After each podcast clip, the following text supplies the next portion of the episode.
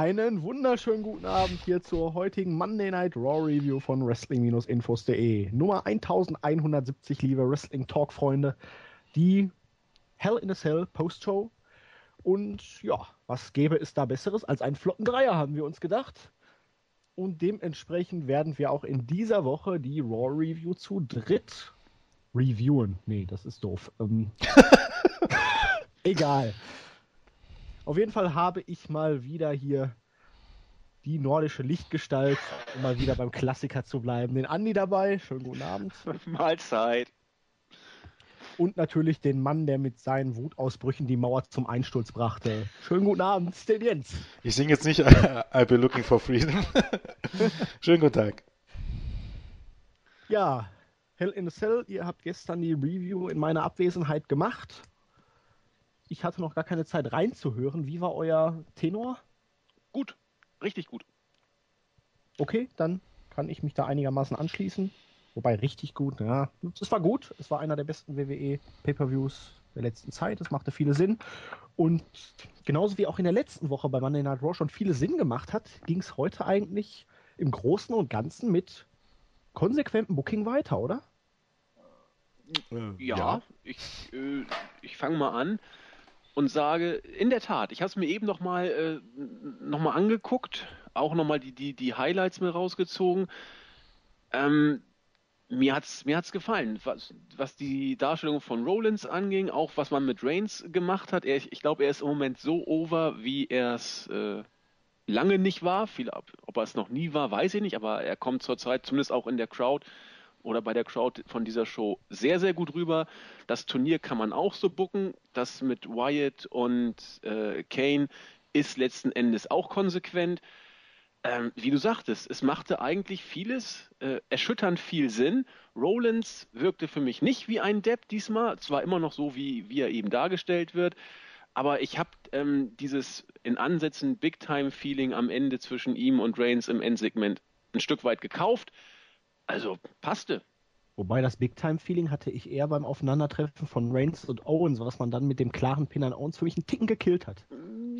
Finde ich gar nicht so unbedingt, aber da kommen wir ich auch nicht. später noch mal. Äh, gekillt jetzt vielleicht ist auch schon wieder zu hartes Wort, aber als die beiden sich gegenüberstanden, das Publikum ging steil und da hätte man für die Zukunft, kann man immer noch machen, aber wirklich so ein Big-Time-Feeling schon mal aufbauen können, wenn da jetzt vielleicht noch Sigler gepinnt worden wäre mit irgendwelchen erst Owens haut Sigler um und der kommt dann irgendwie doch nochmal zurück und Reigns staubt dann irgendwie den Pin ab gegen Sigler, weil er Owens rausschmeißt und dann nochmal seinen Finisher zeigt oder so.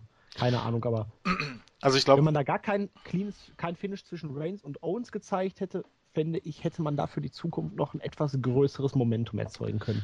Ich glaube, so, so Booking, Booking Philosophie technisch könnte das eine interessante Review sein, weil ich glaube, da haben wir ja relativ viel zu sagen. Das war ja auch ähm, letzte Woche schon so, aber ich bin auch der Meinung, dass man im Moment äh, relativ viel richtig macht. Und mir ist auch aufgefallen, weil ja immer die Theorie ist, guckt euch das Ganze ungespoilert an und lest euch den Bericht durch und dann seid ihr unvoreingenommen, dann ist alles besser. Also ich habe heute erst den Bericht gelesen und dann die Show geguckt und ähm, nach dem Bericht dachte ich mir, ha, das klingt eigentlich ähm, wieder wie eine NXT Weekly, die einfach zu lang geraten ist und am Ende bin ich immer noch der Meinung, ähm, es schaute sich genauso gut an, vielleicht sogar die Matches, in dem Sinne ja noch ein äh, bisschen Becher, weil was, was liest man von den Matches schon großartig. Mm, und ich war dann bestätigt, mehr oder weniger, dass es eine gute Show war und dass die zu großen Teilen sehr, sehr klug gebuckt ist. Und was ähm, vor allem, wirklich dass ich doch mal wirklich hier erleben darf, dass WWE sagt, die Leute, die haben beim Pay-Per-View gewonnen und genau die Leute, die beim Pay-Per-View alle gewonnen haben, die bekommen jetzt eine Chance auf ein World-Title-Match. Ja, und dass da die Midcard-Champions mit dabei sind. Ja. Und die Midcard-Champions nicht in dieser ersten Runde rausfliegen, sondern tatsächlich ins Finale kommen. Hallo? Was ist da los? Also ich glaube tatsächlich Hand hat irgendwie übernommen. Oder man hat irgendwie die ganzen Leute von NXT, die ganzen Weiter und Booker hochgeholt und die machen jetzt. Also das ist echt auffällig. Schon letzte Woche bei Raw und jetzt ähm, der Pay-Per-View war Vielleicht gut. Versucht man ja jetzt auf Krampf dann doch mal irgendwas Neues und lässt das jetzt drei, vier Wochen laufen und wenn man dann merkt, die Ratings gehen immer noch nicht hoch, dann äh, fühlt sich Vince mal wieder bestätigt. Ja, und, und das ist das Problem, das dauert. Also ich glaube, wenn man so weitermacht, werden die Ratings hochgehen, aber das, das dauert. Also ich hoffe, dass es heute schon ein bisschen bergauf geht. Ich hoffe. Vor allem, man hatte wirklich hier Leute, die dieses Mal nicht aussahen wie Geeks. Nein, richtig. Also Owens die größten Gigs waren die, war, war irgendwie Becky Lynch und Charlotte und The Miz natürlich. Ja. Aber ansonsten. Und die Dudley Boys. Ja, ja und die Dudley Boys, zugegebenermaßen. Das ist eigentlich der und Ryback. Äh, kein DQ-Finish. Ja. Ähm, nee, es ist ähm, wirklich erfrischend anzusehen. Das einzige Problem ist halt, der, der große und oder der einzige größere Kritikpunkt ist, drei Stunden sind zu lang und es zieht sich halt ein bisschen. Aber dieses Mal waren auch die Matches eigentlich fast alle gut. Dementsprechend machte das irgendwie gar nicht so wirklich aus. Ich würde mal sagen, wir gehen einfach mal so vom Start weg rein. Jo. Wir hatten so das WWE Raw Standard Opening mit der Authority. Allerdings dieses Mal nicht ganz so penetrant wie üblich. Es gab ein bisschen eine Beweihräucherung. Es wurde Alberto Del Rio als neuer US-Champion erwähnt. Hier möchte ich noch mal kurz ergänzen zum vorgestrigen Pay-Per-View. Mann war das Match lahm und Mann war das Comeback von Del Rio unspektakulär. Ähm, es wurde auf Rollins eingegangen, natürlich The Man. Kane ist jetzt weg und dann kam Rollins auch hinzu. Es wurde noch ein bisschen beweihräuchert. Man hat sich gegenseitig den Arsch gepudert. Rollins ist jetzt das Kronjuwel. Man hat es jetzt so verkauft, dass man ihm über Monate immer wieder Steine in den Weg gelegt hat, ganz bewusst nur um ihn zu testen. Und deswegen gab es dann auch diese ganzen kontroversen Situationen, könnte man dann jetzt so im Nachhinein sagen. Und Rollins hat sich dann auch nochmal bedankt. Alle haben sich umarmt. Es war wirklich wie eine große glückliche Familie, bis dann der Party-Pooper Roman Reigns dazu kam und dann schon mal gleich deutlich machte, hier ich will den Titel, ich bin die Nummer 1 und du kommst nicht an mir vorbei. Wir wussten alle, wo es hingehen sollte und dann wurde halt dieses One-Night-Only-Turnier angekündigt mit den Siegern, mal abgesehen von Brock Lesnar, der fehlte. Ähm, durften alle Sieger heute in Matches gegeneinander antreten und die vier Gewinner in einem Fatal Four-Way Main Event den Sieger unter sich ausmachen. War ein ordentliches Opening-Segment, hat den roten Faden für die Show eingeleitet und hat den Fokus dann ganz gut darauf gelegt, dass diese unsägliche Fehde mit Kane jetzt beendet ist und sich Rollins jetzt endlich mal wieder einem Gegner widmen kann, der es auch verdient hat, in diesem Kartregion zu stehen. Ja. Ähm, ich habe da sogar noch ein bisschen mehr zu sagen. Also ein bisschen mehr in dem Sinne zu sagen, ein bisschen andere Blickrichtung. Also erstmal ist, man geht ja davon aus, dass wenn der VT eine Raw-Promo, äh, eine Raw beginnt mit einer Promo, dass das wieder so eine 20 Minuten, äh, 20-Minute Boring Promo, wie äh, Winnie immer das gar nicht, sondern für mich war das aus vielerlei Hinsicht tatsächlich erstaunlich. Erstens, schau an, Seth Rollins, wenn er, mittlerweile ist er bei einer Siegesserie von 3 zu 0, man stelle sich das vor als World Champion, und nach dem Clean-Sieg beim Pay-Per-View über äh, Kane, auch wenn es nur Kane war in Anführungsstrichen, aber Kane wurde ja zuletzt sehr dominant dargestellt. Guck an, Seth Rollins kommt gar nicht rüber wie ein Witz. Und, ähm, obwohl das wahrscheinlich mehr oder weniger noch ironisch sein sollte oder Heel Heat erziehen sollte, von wegen, äh, dass Rollins sich bewiesen hat und so, ähm, hatte das dieses Mal tatsächlich einen legitimen Punkt, weil er ihm ausnahmsweise mal nicht in den letzten zwei Wochen rüberkam wie ein absoluter Loser. Und als Roman Reigns rauskam, auch der wirkte für mich gar nicht so deplatziert und, und also er hat ja wirklich einen richtig guten Pop bekommen. Also ich würde ja fast meinen, ähm, dass man ja beinahe sagen könnte, dass es auch Roman Reigns gut tut, dass, oder auf jeden Fall gut tut, dass Randy Orton und John Cena nicht mehr da sind, weil ähm, im Moment ergibt sich wirklich die, die, die Chance und die Möglichkeit, neue Stars aufzubauen. Man kann nicht auf die alten bauen. Das gibt frischen Wind und ich glaube, ähm, das, das jüngste Booking von Seth Rollins und die Tatsache, dass die beiden fehlen, kommt jetzt dieser Fehde und kam auch, auch diesem Segment jetzt hier zugute. Das Einzige, was mir nicht so also ganz so also Roman Reigns machte wirklich einen coolen Eindruck, als er dort zum Ring kam und so und das war für mich alles ein bisschen positiver als zuletzt. Nur sein, seine Promo, auch wenn die äh, dieses Mal wirklich sehr schön kurz war, war irgendwie nicht so. Ich weiß nicht, irgendwie, wenn, wenn er den Mund aufmacht, ist er für mich nicht mehr irgendwie cool. Nee, das wirkte so, ähm, lieb und freundlich wieder. Dieser, ja. Die ersten Sätze am Ende hat das ein bisschen die Kurve so gekriegt, ein bisschen hingebogen. ja, ja, ja, zum Schluss ging es, aber. Ähm, das wirkte wieder so bubihaft. Ja, und auch so äh, John Cena-esque irgendwie. Ja. Also dieses von wegen, what? Wie er dann so meinte, ich weiß nicht, das passt nicht zum coolen Badass. Und er hat auch nicht die Mimik dafür. Ja, kannst du recht haben, ja. Aber davon abgesehen war ich sehr, sehr positiv überrascht. Also von ja, eigentlich von der Performance von allen vier. Und wie gesagt, bis auf die Roman Reigns Promo, aber ansonsten kam er halt relativ gut rüber. Also ähm, schon mal eine positive Überraschung zu Beginn. Es war halt klar, dass Reigns das Ding dann hier gewinnen würde, ne? Ja, na klar, also, aber das War- hätte man wissen können. War aber nicht so, so tragisch, finde ich. Also, Jens hat es eben schon gesagt, alle vier sahen gut aus und das unterschreibe ich so. Auch äh, Steph und Hunter haben endlich mal, sag ich mal, nicht nur sich um sich selbst gedreht in ihrer Promo, sondern es hatte alles schon so einen gewissen Punkt. Ja, Rollins, du hast es tatsächlich geschafft, dich unseren Herausforderungen zu widersetzen oder hast alle Steine aus dem Weg gelegt, die, die wir mal in den Weg oder mal nicht so doll in den Weg gelegt haben. Das hatte alles irgendwie einen Punkt. Rollins hat seine Rolle großartig gemacht, Reigns fand ich auch gut. Und bevor ich jetzt zu viel wiederhole, stimme ich euch einfach nur bei. Ja, man hat so wirklich diese ganzen komischen Kontroversen und alles, was in den letzten Monaten nicht so ganz in das Bild der Authority mit Rollins passte, irgendwie damit versucht zu erklären und es alles noch auf den grünen Zweig zu bringen. Das hat man einigermaßen auch geschafft. Aber es wirkt, Entschuldigung, auch schon bei, beim Hell in a Cell Pay-Per-View und auch jetzt bei dieser Ausgabe hat es sich, finde ich, immer wieder angedeutet. Es wirkt fast so, als ob da irgendjemand jetzt gekommen ist und gesehen was da für ein Scherbenhaufen in den letzten Wochen und Monaten zusammengebuckt wurde und irgendwie versucht hat, diese Scherben mit alles Kleber wieder zusammenzukleben und aus dem Ganzen irgendwie ein Bild äh, zu, zu, wie so ein Puzzleteil, das man zusammenpackt.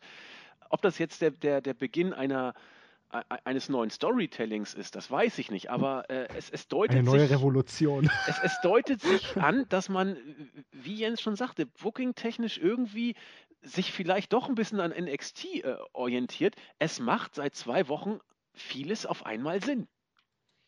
Ähm, Ja, es ist ja gar nicht mal und mit, ja, natürlich an NXT orientiert, aber generell daran äh, ähm, orientiert, was überall eigentlich im Wrestling funktioniert. Ja. Ja. Eigentlich ist ja WWE meistens, ja okay, TNA, ja, aber selbst bei TNA hat man manchmal noch eine Linie gehabt, zumindest in den letzten anderthalb Jahren.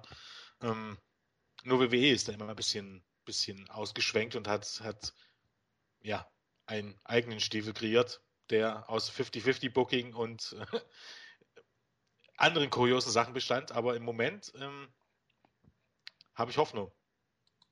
Und wo wir ja gerade bei diesem einen Thema waren, ne? Was hatte denn Stephanie McMahon da für ein Schulmädchen-Outfit an? Ja. Die, äh, Stephanie McMahon sah auch, keine Ahnung, jü jünger aus als sonst. Ähm, ja, Naja, so Britney Spears für Arme, Ja, hätte ich so- beinahe gesagt, bei ihrem, was war das, ihr erstes, äh, ups, nee, was, was war denn ihr erster? Ups. nee, nee, nee. Hit Nee. Me One More Time nee, oder so nee, nee, stimmt ja gar nicht. Ja, Hit Me Baby One More Da Time. hat sie auch diesen. Minirock angehabt, aber Stimmt, äh, und da war sie ja noch offiziell Jungfrau. ja, und da war sie äh, auch Ganz bestimmt. Das war sicher, sie, glaube ich, aber auch drei Jahre später noch offiziell. aber das, wie War gesagt, sie wahrscheinlich noch, als sie schon ein Kind hatte, wahrscheinlich auch. passt zu, zu Steph so, sag ich mal, halb. Dafür ist auch ihr Kreuz ein bisschen breit nachher. Aber es ist, war okay. War in Ordnung. Ja, dann hatte Reigns auch direkt das erste Match gegen Kofi Kingston und man muss sagen, Kingston hat sich relativ gut geschlagen. Es war ein gut packender Fight, 12:44. Es hat sich hier auch durchgezogen, dass The New Day im Moment wirklich einen kleinen Auftrieb erleben und auch in den Singles-Matches zumindest, wenn sie auch verlieren, glaubhaft als Competitor dargestellt werden. Um, war eine frische Paarung und hat Spaß gemacht. Dass Reigns gewinnt, stand außer Frage, aber kann man so bringen. Also Weil das ja Match, Reigns halt auch nach dem Vortag noch körperlich angeschlagen sein sollte. ich meine, ähm, New Day sind weiterhin Geeks, brauchen wir nicht drüber reden. Ähm, ich muss es mir merken, aber ich sag's jetzt hier schon mal, irgendwie gab's äh, hier äh, bei dieser Show fast in jeder Show eine Power, äh, fast in jedem Match eine Powerbomb, oder? Ähm, ja, ich glaube teilweise sogar zwei oder drei. Und das lässt natürlich die Pop-Up-Powerbomb von Owens nicht gerade dominant aussehen. Ja, aber ich meine, das Problem hatte man ja, ist, ja- ist ja auch jetzt nicht neu. Ich meine, Ja gut, das hat man aber auch mit dem Spear, vor allen Dingen bei Charlotte, die ja wirklich mehr den Unterarm als die Schulter oder den Oberarm dafür nimmt. Ja, ist fast eine Clothesline, ne? Sowas ähnliches. Das ist sehr suspekt. Nee, aber du hast recht. Ansonsten- Also man kann, man kann die so, äh, so booken. Ich finde es auch in Ordnung. New Day sind Tag Team Champions und funktionieren laut Storytelling als Team gut.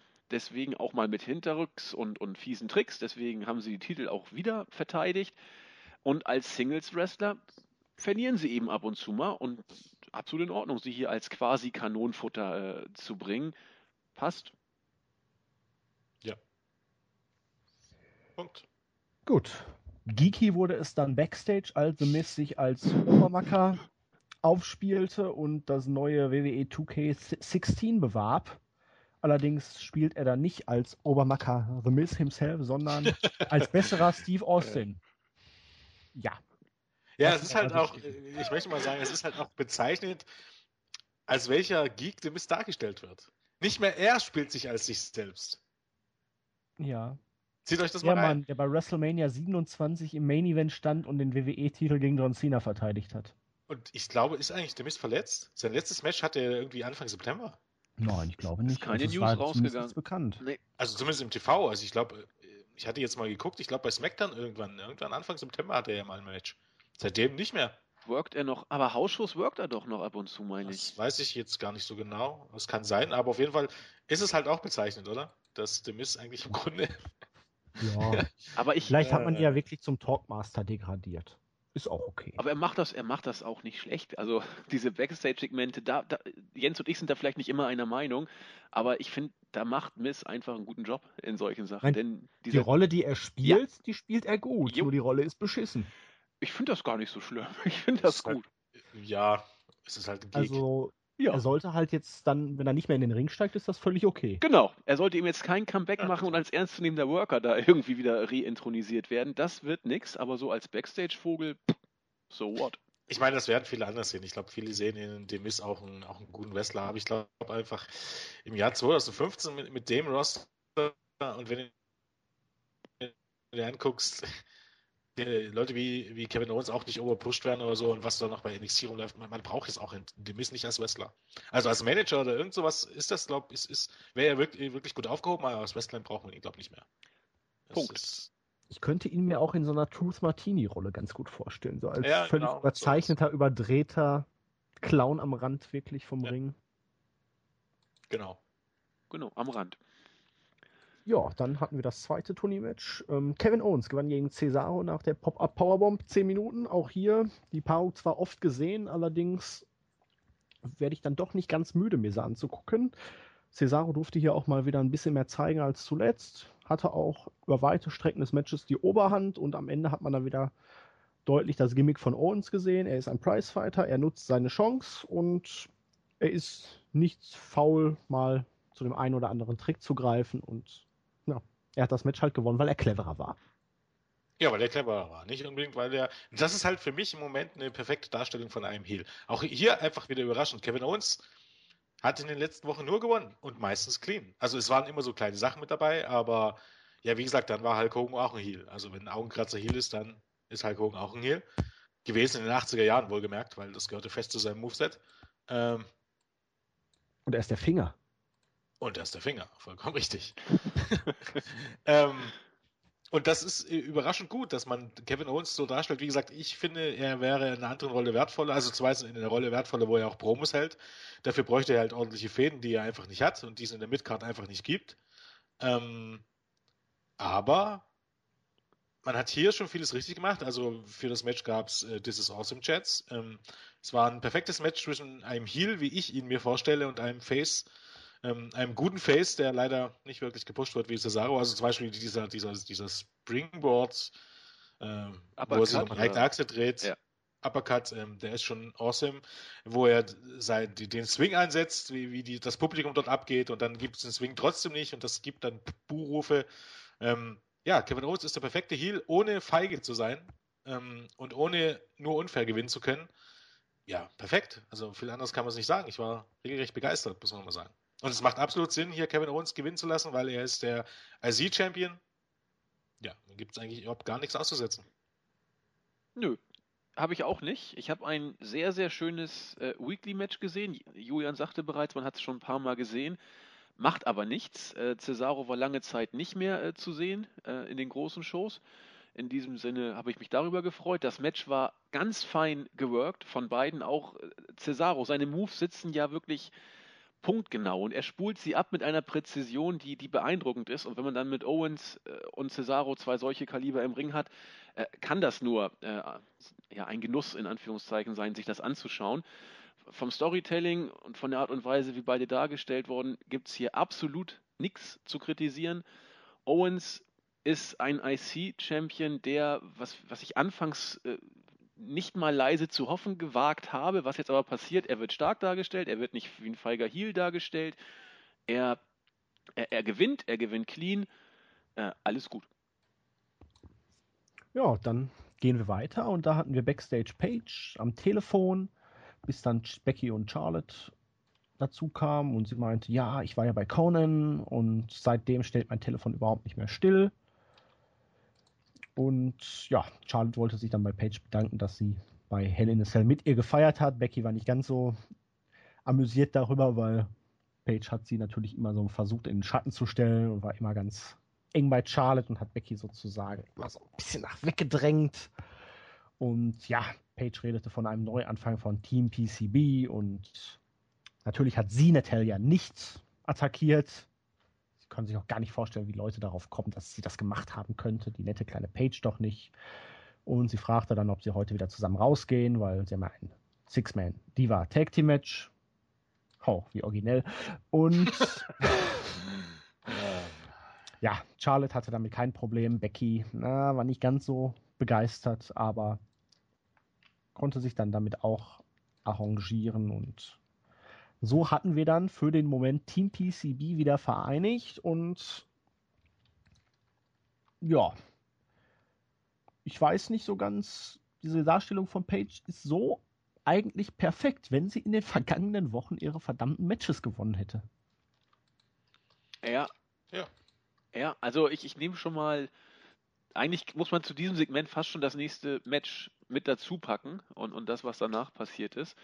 Dann mache ich das noch Mach das doch schnell. einfach mal, genau. Dann hatten wir eben dieses Six Divas Tag Team Match und ja, es war ein Divas Tag Team Match wie vor der Divas Revolution, relativ unspektakulär. Es ging fünfeinhalb Minuten. Am Ende gewannen die Bellas via Pin nach der Rack Attack von Nikki an Becky und Paige war nicht gerade amused und griff dann zuerst Charlotte und dann Becky an und es gab zweimal den ähm, wie heißt der Move jetzt bei ihr genau? Der Rampage, genau, ja, genau. der Rampage und dann noch den PTO für Charlotte und Page wurde vom Publikum bejubelt. Frenetisch. Frenetisch geradezu. Epic Fail, möchte ich mal behaupten. Ja, also Page, ich habe schon mal gesagt, Page ist durch diese Darstellung der letzten Wochen oder wie sie sich vor der Kamera gibt, sagen wir es mal so, weil die Darstellung, wie sie äh, gebuckt wurde, matchtechnisch, war alles andere als großartig. Aber was sie daraus gemacht hat und wie sie von der Crowd wahrgenommen wurde, Paige ist derzeit äh, ja, der Star der, der Divas, in Anführungszeichen, im Main-Roster. Und zwar mit Abstand. Und sie wird mit jedem Mal, wo sie äh, so hinterhältige Aktionen bringt, äh, immer beliebter. Ähm, ich bin ich wurde auf der Startseite angesprochen. Ich gucke am Ende nochmal rauf, wer es war. Und auch von Crestfallen wurde ich angesprochen bei der ähm, Review zu Hell in a Cell habe ich ja gesagt, ja, die drei sind wieder ein Herz und eine Seele. Natürlich ist uns da auch schon aufgefallen, dass Paige sich mal bewusst zwischen Charlotte und äh, Becky Lynch gesteckt, gestellt hat und da schon so ein bisschen das Ganze äh, Zwietracht segend und sich in den Vordergrund spielend äh, ausgeschlachtet hat. Ich habe es aber nicht äh, bewusst nicht zur Sprache gebracht, weil Paige das in den letzten Wochen immer wieder mal gemacht hat und eigentlich jeder wusste, was heute passieren könnte äh, war mir einfach zu blöd, das nochmal rauszustellen. Deswegen habe ich gleich zu Fisant gesagt, ja, sie waren wieder ein Herz und eine Seele, obwohl jeder gesehen hat, so intensiv war es natürlich nicht. Und es war absehbar, was passieren würde. Es ist genau das passiert, was man erwarten konnte. Und trotzdem sah Paige dabei großartig aus. Becky Lynch und Charlotte sind nichts weiter als Statisten mittlerweile im Ring, was, was Charisma und, und so angeht. Obwohl sie beide, zumindest Becky Lynch, extrem charismatisch rüberkommt. Charlotte ist unglaublich blass derzeit. Das, obwohl sie im Ring, bleibe ich dabei, gut abgeliefert hat bei Helen Cell.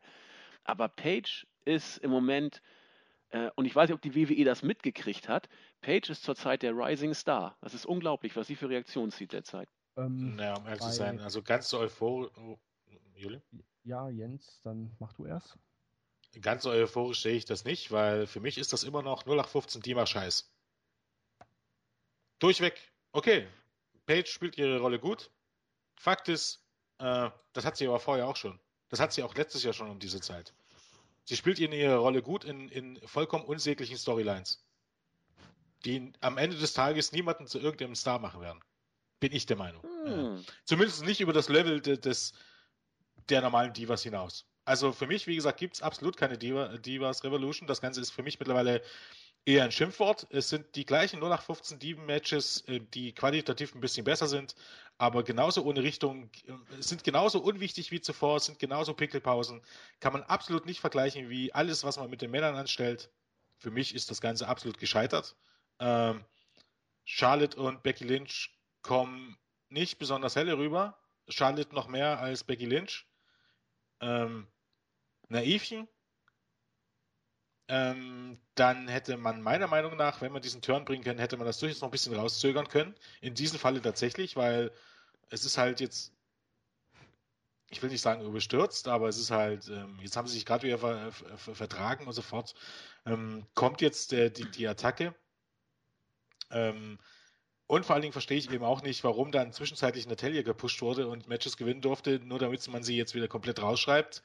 Und ähm, ja, jetzt es verwirrt mich irgendwie. Also ich finde, wenn es in den letzten, auch in den letzten drei Shows, also Raw, Hell in a Cell und jetzt wieder Raw, wirklich was auszusetzen gibt, dann der ganze Divas-Kram. Der hat für mich null Reiz. Ähm, ganz kurz. Ich bin, ja. Ganz kurz dazu. Also Jens, ich will in keiner Weise den Eindruck erwecken, dass ich diese Divas Revolution Anführungszeichen hier großartig gebuckt finde oder dass ich irgendwie glaube, Page wird großartig dargestellt. Das nicht. Aber aus irgendeinem Grund äh, fressen die Fans es zurzeit. Was fressen die, die, die, die, die Fans fressen das Falsche bzw. fressen gar nichts. Die Fans sind so Nein. angenervt von der Scheiße, dass sie den Heal bejubeln. Weiß ich nicht, ob es nur das da ist. So ja, natürlich. Na, weiß ich der Blutgrätsche so die Mittelmeinung vertreten heute. Also klar, Charlotte kommt rüber wie der letzte Geek. Bei Becky, da frage ich mich immer noch ganz genau, sie hat immer noch kein richtiges Profil. Die Sache mit ihrem Gimmick und dem Class-Kicker da, das ist alles irgendwie. Sie wirkt so ein bisschen rothaarig hyperaktiv, aber man hat da irgendwie noch kein richtiges, keinen richtigen Bezug zu gefunden. Also ich zumindest nicht. Und ja, ich denke mal, es kommt bei dem Zuschauen auch so gut an, weil Page es wirklich so absolut überzeichnet dargestellt hat mit Nein, ich doch nicht, nein, natürlich nicht. Ich bin eure beste Freundin, ihr glaubt mir nicht, wie könnt ihr nicht? Es war einfach jedem klar, dass es so kommen musste und dementsprechend ist es dann jetzt auch so gekommen. Ist okay. Page spielt ihre Rolle gut. Ich kann mich mit ihr im Moment sehr gut identifizieren, wie sie die Rolle auch spielt. Es ist halt nur, das Match war Grütze. Das beim Pay-Per-View war okay, war aber auch meilenweit von dem entfernt, was wir an Wrestling und Emotionen bei NXT schon gesehen haben in diesem Jahr. Ähm, und halt diese Sache, dass Page wirklich vorher jedes einzelne Singles-Match in den letzten Wochen verloren hat, das macht es nicht besser. Die Divas Revolution, da glaube ich ja eh nicht dran, aber wir haben zumindest mal irgendwas, was ein bisschen Konzept hat und wenn nächste Woche dann irgendwie eine vernünftige Promo anstatt wieder irgendwie direkt ein Match kommt, dann hoffe ich zumindest mal, dass wir eine vernünftige Fehde für die nächsten ein, zwei Pay-Per-Views erstmal bekommen. Also um das nochmal zu erklären, warum ich glaube, dass es für Paige dann auch relativ, oder dass es absolut logisch war, dass sie bejubelt wird, unabhängig, ob sie ihre Rolle gut spielt, weil selbst wenn sie ihre Rolle gut spielt, wenn die Babyfaces als Babyfaces ober wären, hätte sie outgebucht werden müssen. Das Problem ist, sind sie halt nicht, weil sie profillos sind. Sie kommen absolut dumm rüber, na, wirklich naiv und dumm. Und dementsprechend ist es natürlich für Paige dann auch leicht oder, oder logisch, dass sie bejubelt wird. Weil, äh, ja, keine Ahnung, wenn, wenn die Faces tatsächlich so strunzdumm sind, dass sie das fressen, dann bekommen sie am Ende des Tages ja, man, man möchte salopp sagen, äh, zuletzt eine, äh, oder die Quittung. Das, was sie verdienen. Und das zu Recht, ja eben. Und ähm, dann wieder, wieder ein vollkommen belangloses Six Divas Match. Äh, keine Ahnung, die stehen Backstage und, und Charlotte sagt, oder was war, glaube Charlotte zu Becky Lynch, ja, wir haben ja heute ein Six Divas Match. Und da stelle ich mir die Frage, warum? Warum habt ihr dieses Match? Wer setzt dieses Match an? Was ist der Mehrwert dieses Matches? Stephanie McMahon oder Triple H, weil Kane ist ja out of job. Ja, aber wo, wo ist da die Linie? Wo ist die Linie für dieses Match? Und warum gibt es die, diese Matches immer wieder? Warum stellt man mit Sascha Banks gar nichts an? Weil sie bejubelt wird, auch wenn sie es nicht sein sollte, glaube ich. Das ist wieder dieses WWE-Phänomen, glaube ich. Ja, das ist aber das gleiche wie bei Del Rio. Wenn ich merke, dass jemand bejubelt wird, dann höre ich ihn. Höre ich ihn. Und versuche nicht meinen Stiefel durchdrücken. So einfach ist das. Naja, bei Del Rio Und wenn ich das nicht verliere, noch gar keinen großen ja, bei Zuspruch noch großen äh, Buhrufe oder so bemerkt. Ja, also beim pay wurde er schon relativ bejubelt. Es okay, da ging es auch Smart Mark Crowd und es ging gegen John Cena. Mit, also heute hatte ich wieder so das Gefühl, ja, da, da kommt halt rüber wie der normale Mitkader. Aber ich glaube, nach seinem Abgang wäre es eigentlich der logische Schritt gewesen, ihn zu festmachen. Ja, aber da, da, kommen wir ja gleich noch zu. Del Rio hat ja das nächste Segment nämlich. Ich wollte aber eine letzte Replik noch zu Jens ja. kurz sagen.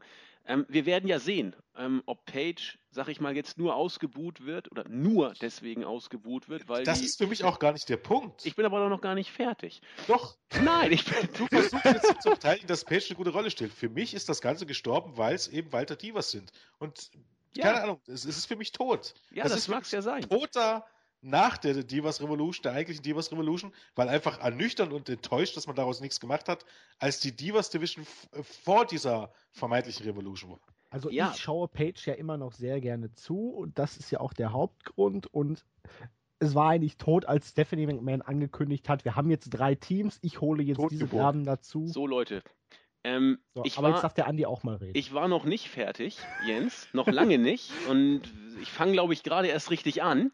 Nee. Oh, da kocht jemand. Ich dachte, ihr im Norden seid immer so kühl. Nee, ich habe mit Jens schon einiges äh, äh, erlebt und äh, heute bricht es sich Bahn. Nein, ich, dass die Divas Revolution scheiße ist, da, da gehe ich mit. Dass Page auch einen Großteil der Pops kriegt, weil die Faces wenig Profil haben, da gehe ich auch mit. Ich bin aber der Meinung, dass darüber hinaus Page, wie äh, die Jungfrau zum Kinde gewissermaßen, in diesem ganzen Gewusel äh, aus, aus äh, Können, Zusammentreffen mehrerer äh, Umstände eine Rolle gefunden hat oder von der Rolle gefunden wurde, die keiner für sie vorgesehen hat, die Welche aber Rolle von, ja, die, die sie jetzt gerade hat. Welche Rolle hat sie denn? Ja, ich weiß nicht, was das für eine Rolle ist. Irgend das Ding ist, die graue sie, Eminenz der Diva. Ja, und sie war genau vor einem Jahr oder vor 18 Monaten schon die Anti-Diva. Ja, aber die da war genau sie... diese Rolle aufgefüllt hat, weil sie Nö. so anders war als alle anderen. Nö, finde ich nicht. Ich finde, Paige ist jetzt vollkommen anders als vor einem, anderthalb Jahren, als sie knock, rübergekommen knock. ist. Komplett. Also das ist, das, Paige wirkte damals, als sie kam, wie eine möchtegern Barbie-Puppe, wie Avril Lavigne damals, als, als die als äh, Teenie-Sängerin äh, auf, auf Rocker-Girl gemacht wurde. So kam Paige für mich rüber. Überhaupt nichts war da so, wie es heute rüberkam. So eine kleine psychopathische, selbstverliebte Göre gewissermaßen. Paige, wir werden es ja sehen, vielleicht liege ich dann ja auch falsch, aber ich glaube, dass Paige im Moment und das wird sich noch über Wochen, vielleicht noch Monate, wird man ja sehen, aber Wochen auf jeden Fall, glaube ich, so ziehen, dass Paige in dieser Position oder in diesem mit dieser Rolle, die sie jetzt hat, was immer das für eine auch ist, vielleicht ist es wirklich nur Psycho-Bitch, Anti-Diva, selbstverliebtes Gör, ohne dass da weiter was hintersteckt, das reicht. Page wird über Wochen, bin ich sicher, over sein. Da bin ich mir sicher. Und wenn ich falsch liege, werde ich es Definition von over. In dieser Rolle bin ich mir sicher, in dieser, oder besser, das heißt, in, in, in der Form dieser Divas Division, äh, ist, wie, wie drückt man das jetzt am schönsten aus, ist, ähm, das Limit ist, also oder die Hallendecke, die Decke für, für diese ganze Storylines im Rahmen dieser Divas Division, ist für mich auf Hornswoggle-Höhe. Das bleibt im Vergleich zu den Männern immer undercard. Mag sein. Weil es halt so dargestellt Ja, da, damit ist es für mich wertlicher Scheiß, der mich am Ende des Tages nicht interessiert. Und das ist ja schön, dass äh, ähm, Page dann in dieser Rolle der Divas Division eine gute Rolle einnimmt. Das bleibt aber dann immer noch undercard. Das ist nicht der Punkt. Das mag sein. Ich habe ja nur gesagt, dass ich glaube, dass Paige in dieser Rolle in der Divas Da war sie aber schon mal, over. wie ich bereits sagte. Vielleicht mit einer anderen Rolle, aber an der nicht. Spitze dieser Divas Division äh, äh, herausstechend war sie auch schon gemeinsam mit AJ Lee vor einem Jahr. Und diese Storyline, ja, es, es hat sich ja nicht viel geändert. Wie gesagt, es, Paige hat ihrem Debüt äh, war sie immer so der Gegensatz zum Beispiel zu Nikki Bella und ich glaube, ja, es ist halt, es dreht sich im Kreis irgendwie für mich ja, ich werde auch nicht mehr entgegnen. Ich habe ja gesagt, was ich dazu sage. Insofern können wir gerne weitermachen. Ja, weil ich nicht verstehe, weil, weil ich wirklich tatsächlich nicht verstehe, wo der Punkt ist. Mach der nichts. Punkt ist, dass Page schon immer, äh, schau dir auf Twitter an oder schau dir generell an, Page ist von den Dieben schon immer eine der beliebtesten gewesen. Zumindest auch tatsächlich, die einen stehen so ein bisschen mehr auf die Bellas, da gibt es tatsächlich auch viele. Die anderen so immer ein bisschen früher auf AJ dann auf Page. Das ist seit ihrem Debüt im Main Roster war das die ganze Zeit der Fall.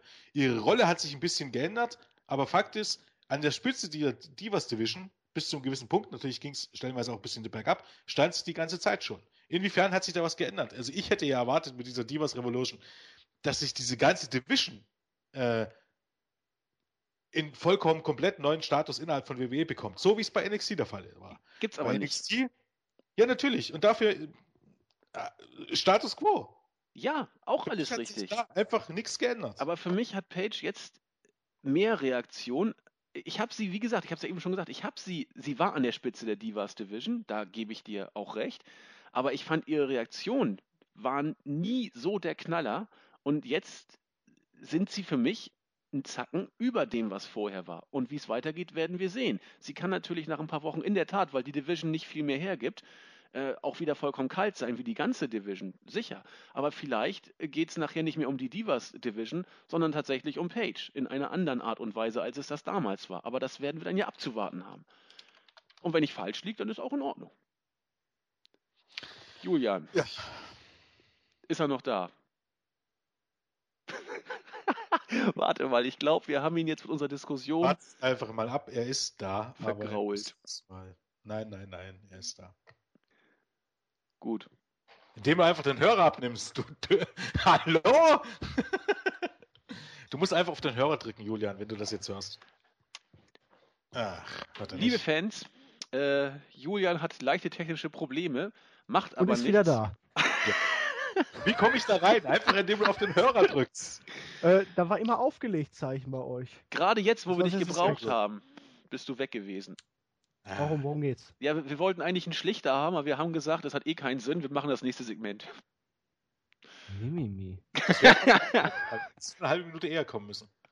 Ja, äh, ja. Also waren wir immer noch bei den Divas. Ja, da sind wir jetzt fertig. Ja, wir sind jetzt gerade fertig. Ja.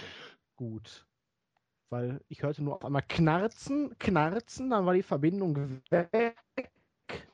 Ich ja. habe mal Knock Knock gemacht, aber keiner hat geantwortet und ja, dieses Mal lag es an mir. Jedenfalls war dann Renee Young backstage ähm, mit Alberto Del Rio und Sepp Coulter, die von einem vereinten Amerika zusammen mit Mexiko, einem Land ohne Grenzen, sprachen. Dann von Neville als Ausländer und Immigranten äh, reden, weil er ist ja Engländer und nur Mexiko und Amerika ist dann jetzt das neue Amerika. Warum Sepp Coulter seine Meinung geändert hat, wie die beiden zusammengekommen sind, das macht gar keinen Sinn. Ist weiterhin völlig unklar. Ähm, Del Rio wirkt nach seinem Comeback genauso wie vorher, wie ein gesichtsloser, gesichtsloser Lappen. Und ich werde das Gefühl nicht los, dass man ihn mit Coulter nur zusammengesteckt hat, damit die Überraschung beim Pay-Per-View noch etwas größer war. Na super. Ne, da, also, oder hast du eine bessere Erklärung, Jens? Ich habe dafür überhaupt gar keine. Also das, das Ganze ist für mich so dermaßen an den Haaren vorbeigezogen. Also man muss sich mir überlegen, warum Del Rio gefeuert wurde. Ich hatte es gestern schon gesagt. Eigentlich wissen die meisten Fans auch, dass Del Rio gefeuert wurde und warum. Statt ihn jetzt als Babyface zurückzubringen und genau gegen, gegen Leute wie Sepp Coulter äh, gegen, äh, zu kämpfen und für die Mexikaner zu kämpfen und ihn dadurch zu einem großen Babyface bei den Lateinamerikanern zu machen, bringt man ihn als Heel zurück. Und dann wird es aber noch besser. Er schließt sich mit dem zusammen, der ihn vorher aus dem Land vertreibt. Deportieren war das Wort, das Sepp Coulter benutzt hat. Der vorher Alberto Del Rio und Leute wie Alberto Del Rio deportieren wollte, mit denen schließt sich jetzt Del Rio zusammen. Und weißt und du, was das, das zeigen soll? Rassismus zwischen Mexikanern und Amerikanern gibt es bei uns nicht. Wir sind jetzt alle Freunde. Ja. ja, pass auf, es wird noch. Nee, nee, nee, nee, warte mal, es wird ja noch schlimmer. Die beiden sind Heels. Ja die beiden sind Heels und ihr Motto ist es doch, dass, Mexi dass es keine Grenze auf dieser Welt geben sollte und dass Mexiko und Amerika zusammengeschlossen werden sollte, dass es viel besser wäre. Und das ist die Meinung der Heels. Sowas kann auch bloß in dem total verpeilten Gehirn eines Vince McMahon entspringen. Dass sowas Heels sind. Sind, sind sie denn Heels? Natürlich sind sie. Ich, ich weiß nicht, was Faces. sie sind. Weil sie haben gegen einen Face. Ähm, das war das. Einzige. Was ja, und der Rio hat als Face gewirkt. Hallo? Äh, als Heal. Äh, als Heal, natürlich. Ja. Gut. Und also weil, überdeutlich. Aber meine ich das nur oder liegt es an WWE, dass Del Rio wirkt wie ein gesichtsloser Lappen? Ich finde tatsächlich ein bisschen, bisschen ein bisschen besser als vor seinem Abgang. Also ich sehe da überhaupt keinen Unterschied. Nee, es ist ich, das gleiche Moveset, sind die gleichen Reaktionen, ja, es ist die gleiche ja, Gestik, Mimik. Ähm, nur das Gimmick ist jetzt noch beschissener. Ja, es ist. Also ich fand ihn, ich fand ihn, ich finde ihn noch okay im Moment. Mal sehen, wie lange das so bleibt. Und Kann das Match gegen Cena hatte mich ja komplett enttäuscht. Das hier war ein Ticken besser. Ja, das gegen Cena war nichts, nee. Aber hier war aber, fand ich. Gut, er war auch jetzt nicht in allen Matches, die er außerhalb von WWE bestritten hat, jetzt eine Offenbarung, sagen wir es mal so. Nee, ich äh, nee, also kann, kann, auch nicht viel mehr dazu sagen. Also ich gehöre zu denen, die Del Rio vorher nicht mochten. Ich mag ihn auch jetzt nicht. Ich sehe es so wie Julian eher, äh, ich sehe kaum, kaum eine Veränderung. Er hat vielleicht noch ein bisschen mehr Muskelmasse zugelegt, so wirkt es auf mich. Aber. Sag es doch wie die Kommentatoren, er ist in der besten Verfassung seines Lebens. Ja, das sagen ja. sie bei jedem, auch wenn ein 85-jähriger Idiot von früher da ist. Nein, aber ich finde, er hat echt schon ein bisschen, wirkt auf mich ein bisschen zugelegt, äh, Muskelmasse und Definition, aber äh, ich, ich mag seine Promos nicht. Im Ring hat er mir diesmal echt nicht schlecht gefallen, in, in, in beiden Matches, wo er geworkt hat, aber ich, ich brauche ihn einfach nicht. Das ist aber eine persönliche Meinung. Also mir gibt er nichts. Ja, zumal gleich gar nicht bin ich der Meinung, dass man ihn als Ziel braucht. Ja, weil es Face doch noch weniger, oder? Ja, man braucht ja unbedingt ja, eigentlich einen für den eigentlich, lateinamerikanischen Markt. Und man braucht eigentlich, Babyfaces braucht man im Moment generell. Also wie gesagt, es fallen hier viele aus, den Bryan schon sehen, aber in die Orten, keiner von diesen Leuten ist da. Und in der Heel-Rolle kannst du grundsätzlich fast jeden stecken. Gerade so, wie es oft bei WWE interpretiert wird. Und man könnte ja eventuell auch noch auf den Gedanken kommen, dass Dean Ambrose bald auf die Seite der nicht mehr ganz so netten Burschen wechselt. Da kommen wir ja noch drauf. Genau. Auf jeden Fall hat der Rio hier clean gegen Neville gewonnen. Nicht nach einem normalen Finisher. Ja. Genau, nach einem Footstomp vom obersten Ringseil da in der Ecke auf. Ach da, um es von gestern nochmal aufzunehmen, äh, wieder nicht durch seinen typischen Finisher und vielleicht bei Del Rio versucht man es jetzt vielleicht tatsächlich durchzuziehen, dass er seine Matches äh, nicht immer nur nach seinem Finisher gewinnt. Es ist sehr, sehr auffällig, dass es schon das zweite Match ist, was er mit im anderen Move sogar gewinnt. Also auch nicht Wobei, mit dem Superkick. Mit dem Kick hat er ja auch den World Title damals gewonnen. Also. Ja, okay, dann hat er aber Sigler eine Ge Gehirnerschütterung. Ja. Ist auch ganz interessant. Ich glaube, das hat mir, ähm, das hat jetzt irgendjemand geschrieben. Oh Gott, ich, jetzt muss ich mal gucken. Wo es dann gestern darum ging beim Pay-Per-View. Hm, hatten wir darüber geredet, dass eben, dass es ein bisschen komisch war, dass das Match zu endete und dass Cena jetzt nach diesem, dadurch aus der, der Show geschrieben wird, was natürlich ähm, ganz seltsam ist. Ähm, Tanaka 87 war das. Und er meinte, dass einfach dann auch die Kommentatoren keinen guten Job gemacht haben, weil man hätte erklären können, ähm, dass äh, Del Rio damals schon von Sigler den Titel gewonnen hat und weil Sigler eine Gehirnerschütterung hatte. Und das hätte man ja hier wieder aufnehmen können und sagen können, okay, jetzt hat schon Sigler auch eine Gehirnerschütterung. Stattdessen Aber Sigler hatte doch die Gehirnerschütterung schon vor dem Kick. Das tut dir gar nicht erst, das tut dir erstmal nicht zur Sache. Aber du, du hättest ja einfach, ja, du hättest da einfach die, die, die, ähm, die Verbindung ziehen können. Und hättest du auch, auch klären können, warum John Cena nicht mehr da ist. Weiß irgendjemand, warum John Cena nicht mehr da ist? Möchte man ihn jetzt zwei Monate nicht mehr erwähnen? Weil er sich schämt. Vermutlich, Mensch. ja. Ich, für, für so wie Storytelling würde ich mich schämen. Lass uns doch einfach mal ein bisschen Pipi Langstrumpf hier spielen. Wir machen uns die Welt, wie sie uns gefällt.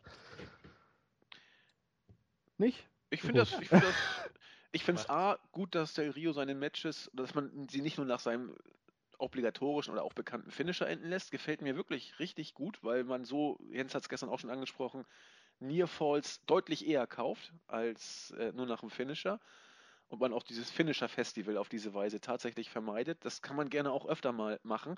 Das ist unglaublich äh, erfrischend, hätte ich nicht gedacht, aber es ist mir auch spürbar aufgefallen. Und ich finde es absolut nicht tragisch, dass man John Cena einfach so ohne Kommentar aus den Shows schreibt. Äh, irgendwann wird er umso überraschender wieder auftauchen und so what. Also gibt. Ja, aber man hat es nicht erklärt. Nee, genau. Sollte man sich mal wenigstens erwähnen, warum er nicht mehr da ist? Ja, könnte man, aber es stört mich jetzt auch ehrlich gesagt nicht so doll. Ja, mich Klar. stört sowas. Sei doch das einfach mal, ja, aber sei einfach froh, dass er weg ist. Man hat auch nicht erklärt, warum Brock Lesnar jetzt nicht an dem Turnier teilnimmt. Obwohl er ja, gestern eigentlich das wichtigste Match des Abends gewonnen hat. Ja, richtig. vollkommen richtig. Apropos noch ein Grund, warum man Del Rio eigentlich zumindest in der Heal-Form im Moment überhaupt nicht gebraucht hätte. Wenn wir so einen Blick aufs nächste Match werfen, da hatten wir wieder mal ein Six-Man-Tag-Team-Match und das im Moment wohl bei den Writern äußerst beliebte Trio aus Seamus, King Barrett und Rusev die hier gegen Ryback und die Dudley Boys gewonnen haben, nachdem Baba Ray von Barrett eingerollt wurde. Jetzt wäre ja theoretisch mal eine Möglichkeit gewesen, einen von den dreien Midcard Heels ein bisschen weiter nach oben zu pushen. Aber stattdessen hat man jetzt halt Del Rio zurückgeholt als Heel. Und ich denke mal, ihr werdet mir da zustimmen, das wirkt komisch. Vor allen Dingen, weil Seamus immer noch den Koffer hat und Rusev beim Publikum immer noch relativ over ist, auch wenn man ihn in den letzten Wochen sehr dämlich hat aussehen lassen. Und gut, Barrett trägt halt immer noch die Krone. Ach ja, Baba Ray ist ziemlich fett geworden, seitdem er jetzt bei WWE ist. Ich glaube, das erwähnst du jetzt auch in jeder Review, oder? Es fällt das mir jedes Mal aufs Neue auf, vor allen Dingen bei jeder Aktion. Er wirkt noch steifer. Er hat immer dieses, wenn er zählt, er zählt immer relativ steif. Er fällt immer um wie vom Blitz getroffen. Aber das wird immer schlimmer, habe ich das Gefühl. Du meinst, aber auch, auch sich wieder auch, gehen lässt. Ähm, da wieder so ein Punkt von, wären, von wegen. Also ich bin ja auch der Meinung, dass Alberto Del Rio als Heel nie, nie irgendwie ein sonderlicher Draw war. Hätte man es nicht einfach mal mit, mit Bully Ray versuchen können? Immer. Da steht aber zu viel Ego drüber. Ja, vermutlich. Aber du meinst, Julian, bei Bully Ray ist es nicht der Anzug, der ihn fett macht, sondern etwas anderes? Es ist das Fett, was ihn fett macht. Man weiß es nicht. Du musst genau. den Worten voll El Bandi zu sagen. so, genug El Bandi für ähm, heute. Wo wir übrigens dabei sind. Wieso ist der WhatsApp eigentlich kein Grund für eine Disqualifikation? Es ist ein aktiver Eingriff in die Genitalregion des Gegners. Ja, die holen auch in jedem Match den Tisch raus. Das führt aber manchmal zu einer DQ. Ja, aber manchmal auch nicht. Die machen es trotzdem. Nee. Was, was, für Trottel sind dann eigentlich die da? ähm, Naja, die setzen den Tisch ja nicht aktiv ein. Sie schmeißen ja nur einen durch den Tisch, wie es beim Kommentatorenpult auch des Öfteren passiert. Ja, aber Man das müsste halt, den Tisch halt, ja schon gegen ja, einen Gegner schleudern. Aber, aber eben, wenn es dann, dann Leute gibt, die das. Ich, ich sehe das ja so, so beim. Eigentlich muss es dafür trotzdem eine GQ geben. Natürlich. Ich weiß, dass es keine gibt, aber das macht eigentlich überhaupt gar keinen Sinn. Dann hole ich nämlich jedes Mal in, in eine Stahltreppe rein und hau den Gegner da drauf. Das genau. ist keine DQ oder was? Nein. Weil du darfst Bullshit. den Gegner ja auch außerhalb des Ringes in die Stahltreppe befördern. Ja, das verstehe ich ja noch, aber offensichtlich, wenn ich einen Tisch in den Ring holen darf und ihn dadurch, da durchhauen, dürfte ich auch Stühle in den Ring stellen und ihn da durchhauen. Ja, du das darfst ihn nicht gegen den Gegner selber schlagen. Warum macht das nie irgendjemand? Weil die Leute alle doof sind. Ja, offensichtlich. Das ist wie zum Beispiel jetzt hier in der Szene bei Hell in a Cell, als der Taker Lesnar da im Hell's Gate hatte. Lesnar hatte die Hand und war kurz davor, auszutappen, wo ich mich die ganze ja, Zeit. Ja, genau so. Dann hau ihn doch in den Hirn, Gottverdammt. ja, richtig. Ihm doch einfach in die Fresse mit der Hand. Vollkommen richtig. Aber, Aber gut. Ja, das ist halt. Ähm, Match war jetzt nicht so gut. Ähm, man hat gesehen, das ist so die unterste Midcard im Moment.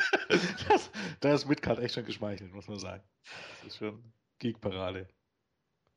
Es tut mir auch leid irgendwie für die Leute, aber. Das ist da trennt sich die Spreu vom Weizen. Ja. Aber sag mal so, äh, wie, wie, tief musst du sinken, um gegen James King, Berg und Rusev zu verlieren? Und vor allem, warum schleppt James diesen Mann in den Bankkoffer? Mit dem, mit dem hat man überhaupt gar keine Pläne. Der hat überhaupt gar keine Fäden. Nein, bin auch irgendwie irritiert, wie stark Ryback in der Gunst der Offiziellen anscheinend wieder gesunken ist. Ja, äh, Alle seine Matches eigentlich vor ein paar, vor zwei, drei Monaten noch gewonnen, durfte Rollins clean besiegen. Und dann auf einmal jetzt die Fehde gegen Owens, wo er relativ zügig verloren hat. Und jetzt. ja, das ist aber, glaube ich, auch dieses, dieses aktuelle Booking. Das ist, wenn du eine Storyline hast, gewinnst du alles. Sobald du im Moment keine deine Storyline hast, verlierst du alles. Ist aber Ryback war für mich in diesem ersten Halbjahr eigentlich immer noch einer, den man trotzdem ziemlich gut geschützt hat. Auch wenn man keine Einigermaßen, ja, hatte. Tatsächlich. Jetzt ist er so ein bisschen in, in dem Cesaro-Modus. Wenn man ihn dann wieder braucht, wird er wieder alles gewinnen. Im Ambrose-Modus ja, Ambrose schützt, also ich finde, Ambrose schützt man tatsächlich immer ein bisschen. Ähm, den hat man auch sehr oft verlor, verlieren lassen zwischendurch. Im Moment nicht. Ja, er hatte Phasen, ja. Weil Fall, er keine ja. Matches mehr hat im Moment, genau. ja, Ambrose hat keine Matches ja. zurzeit. Das ist wahr. Oh Gott. Nürnberg führt 4 zu 0 zur Halbzeit gegen Düsseldorf. Ich bin schockiert. Ja. Ein Teufelskreis. Ja. Andi, deine Meinung zu diesem grandiosen Six-Man-Tag-Team-Match? Ich habe dazu. Da erinnert man sich doch gleich wieder an die Wyatts gegen The Shield, oder? Äh, nein. Nö. Sicher. Ryback ist da, wo, wo ich ihn haben wollte. Das ist okay. Dudley Boys fast schon erschütternd, wie schnell es dann gelaufen ist, dass sie unter Fenner liefen sind. Ich war mir sicher, sie würden einen Title Run kriegen. Das ist erstmal durch. Und wenn man es jetzt bucken würde, wäre es ein Witz. Bitte? Das haben die New Day gut gemacht. Ja, also kann man nicht viel zu sagen. Das ist unter ferner Liefen hier. Ach, um jetzt mal, noch mal kurz abzudenken, aber es ist vielleicht für die Hörer auch interessant. Habt ihr Wrestling Observer Radio gehört? Nein. Heute nicht. Ähm, da ging es auch ja um Del Rio und da hieß es, man wollte halt unbedingt einen mexikanischen Star haben oder einen, Mexi ähm, einen Star für den lateinischen Ameri lateinamerikanischen Markt und man war der Meinung, dass man es ja mit Callisto probiert hat, aber da Callisto nicht funktioniert hat, musste man jetzt Del Rio zurückholen. Genial. probiert. Man ist das stets bemüht, ne? Ja, also Melzer meinte dann auch, man hat ihn zwei Monate lang oder, oder drei Wochen lang äh, mit Sin Cara am Technik gepusht und als man gemerkt hat, dass die Reaktion nicht so war, hat man aufgegeben. Aber man ist echt der Meinung, dass man es mit Callisto probiert hat. Mhm. Um, ja. Wie man es Ja. Kann man so sehen. Kann man so sehen, muss man aber nicht. Muss man nicht, nee. Zeit für die Wyatts. Ähm, die waren im Ring und Bray Wyatt hatte mit der Kernaussage seiner Promo halt den Undertaker im Visier. Die Seele des Takers wäre gestern jetzt verloren gegangen wurde in Stücke gerissen und hier und da. Hatte auch noch ein paar Worte für Roman Reigns übrig, von wegen, ja, du hast sozusagen das eine, ja, eine Schlacht gewonnen, aber anderer Zeit, anderer Ort, wir werden uns irgendwann wiedersehen und dann wird es anders ausgehen. Das hat man auch relativ gut gemacht, fand ich, um die Sache jetzt zu beenden, ohne dass Wyatt halt zu doof aussieht weil normalerweise, wenn er verliert als Ziel, ne, warum sollte er dann die Sache jetzt einfach hinter sich lassen? Aber er hat so, er hat ein neues Ziel und Jemand hatte er hat, schönes, oh, oh, nee, ich glaube, Crestfallen hatte mir das geschickt, so ein Mem, war ist Bram White drauf und da, warte, Moment, ich lese es gleich mal vor. Da steht, also von wegen so, ähm, Gegner attackieren, Probe halten, äh, Fäde verlieren und Repeat. Das ist irgendwie der Kreislauf in dem. Achso, ja, aber hier okay. hat zumindest so gesagt, okay, du warst gestern der bessere Mann, und die Sache ist für den Moment gegessen, aber wir sehen uns irgendwann wieder. Okay. Das fand ich dann besser als üblich, wo es dann gar keine Erklärung gibt. Auf jeden Fall ja. kam dann irgendwann Kane dazu und das Licht ging aus und plötzlich standen die ganzen Wyatt-Schergen dann um den Ring versammelt und es gab einen Beatdown für Kane und auch Kane wurde abtransportiert.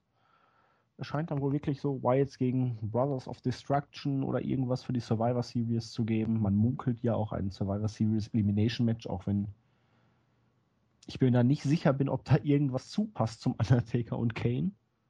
Aber vielleicht kriegt man ja die alten Weggefährten, Mark Henry, Big Show und ich weiß nicht wen aus.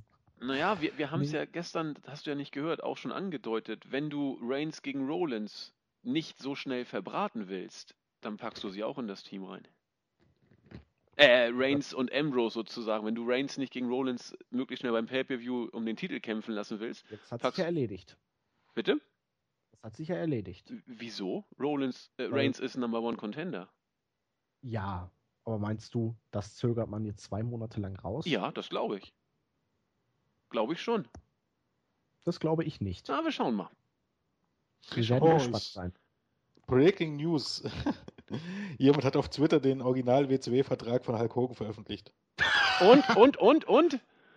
Ja, das ist ganz interessant. Also Was so von wegen. Oder hat er gekriegt, besser gesagt? Ja, ich, ich überflieg's bloß gerade. Also unter anderem steht hier, ähm, dass er bei allen sechs Pay-Per-Views einen gewissen Zeitraum auftreten muss und dass er dort der, der gefeaturete Superstar ist. Auf jeden Fall hat er, also auf gut Deutsch hat er sich im Platz festschreiben lassen. Hm, als Vorschuss auf die, die Pay-Per-View-Summen, ähm, also auf die Pay-Per-View-Bonus, hat er ähm, 1.350.000 Dollar bekommen, also als Vorschuss schon. Und lauter solche Sachen. Also ich glaube, er hat ja auch immer gesagt, dass er nie kreative Freiheit hatte und dass alles gelogen war. Ich glaube, jetzt ist er ziemlich Fakt, der gute Hulk Hogan. also er hat gut verdient, sagen wir mal so. Naja, aber tiefer konnte er jetzt eh nicht mehr sinken, von daher. Ja. Ähm, Merchandise-Beteiligung für NWO-Gedöns. Das ist letztendlich wie mit unserem Franzl. Egal was da hochkommt, es bleibt immer das Franzallen. Ja, weil einige Leute ihm solchen Leuten auch alles vergeben. Ja, eben. ja und so ist es auch bei Herrn Krogen. Also. Naja. Was? Wir werden es erleben. Ich weiß nicht. Genau. Ob... Wir werden es erleben, genau. So eure Meinung zu dieser ganzen Wyatt Taker Kane und so Geschichte? In Ordnung. Ja. So ein bisschen der Zusammenhang hier von Bray Wyatts Niederlage bei WrestleMania gegen den Taker als Sinnbild für die Rache, die jetzt kommen soll. Hat man nicht erwähnt, muss man sich denken quasi. Ja, das meine ich ja.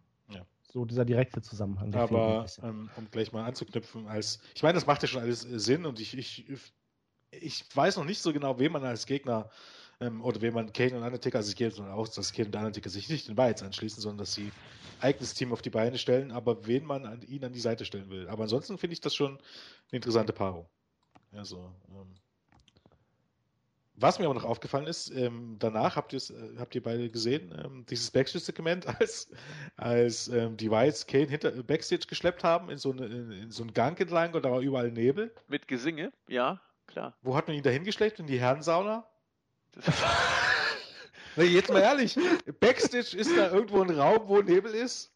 Ja, das bringt das Ganze doch auf ein neues Psycho-Level. Das, ist, das ist vielleicht der Technikraum und da ist die Nebelmaschine ausgefallen. Oder da hat irgendwas gebrannt.